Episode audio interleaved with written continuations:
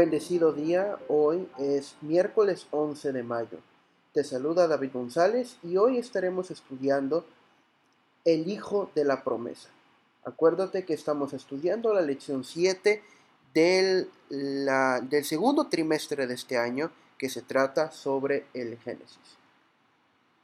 En todos los tiempos Dios se valió de santos ángeles para ayudar y librar a su pueblo los seres celestiales tomaron parte activa en los asuntos de los hombres. Aparecieron con vestiduras que relucían como el rayo. Vinieron como hombres en traje de caminantes. Hubo casos en que aparecieron ángeles en forma humana los siervos de Dios. Descansaron bajo los robles al mediodía como si hubieran estado cansados. Aceptaron la hospitalidad en los lugares humanos. Sirvieron de guías a viajeros extraviados con sus propias manos encendieron los fuegos del altar. Abrieron las puertas de las cárceles y libertaron a los siervos del Señor. Vestidos de la armadura celestial, vinieron para quitar la piedra del sepulcro del Salvador. A menudo suele haber ángeles en forma humana en las asambleas de los justos, y visitan también la de los impíos, como lo hicieron en Sodoma para tomar nota de sus actos y para determinar si excedieron los límites de la paciencia de Dios el Señor se complace en la misericordia. Así que por causa de los pocos que le sirven verdaderamente, mitiga las calamidades y prolonga el estado de tranquilidad de las multitudes. El privilegio concedido a Abraham y a Lot no se nos niega. Cuando mostramos hospitalidad a los hijos de Dios, también nosotros podemos recibir a seres celestiales en nuestras moradas. Aún en la actualidad, los ángeles entran en forma humana los hogares de la gente y son agasajados.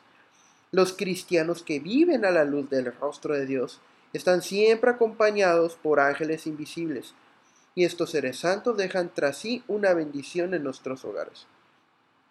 Cristo le dice a su pueblo redimido, Venid, benditos de mi Padre, heredad el reino preparado para vosotros desde la fundación del mundo, porque tuve hambre y me disteis de comer Tuve sed y me disteis de beber. Fui forastero y me recogiste. Estuve desnudo, desnudo y me cubristeis. Enfermo y me visitasteis. En la cárcel y vinisteis a mí. Mateo 25, 34 al 36.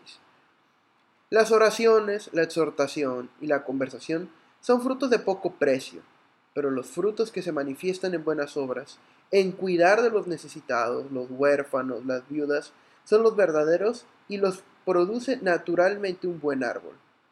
Cuando los corazones simpatizan con otros corazones agobiados por el desánimo y el pesar, cuando la mano se extiende para ayudar al necesitado, cuando se viste los desnudos, el forastero recibe la bienvenida a nuestra casa y a vuestro corazón, los ángeles llegan muy cerca y semejante acción haya respuesta en el cielo.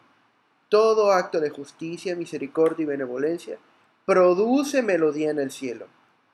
Cada acto de misericordia hecho con los necesitados, los que sufren, se considera hecho Jesús mismo. Cuando ayudéis a los pobres, simpatizáis con los afligidos y oprimidos, y ayuden a los huérfanos. Eso os pone en una relación más estrecha con Jesús. Dios te bendiga y ten un grandioso día lleno de bendiciones.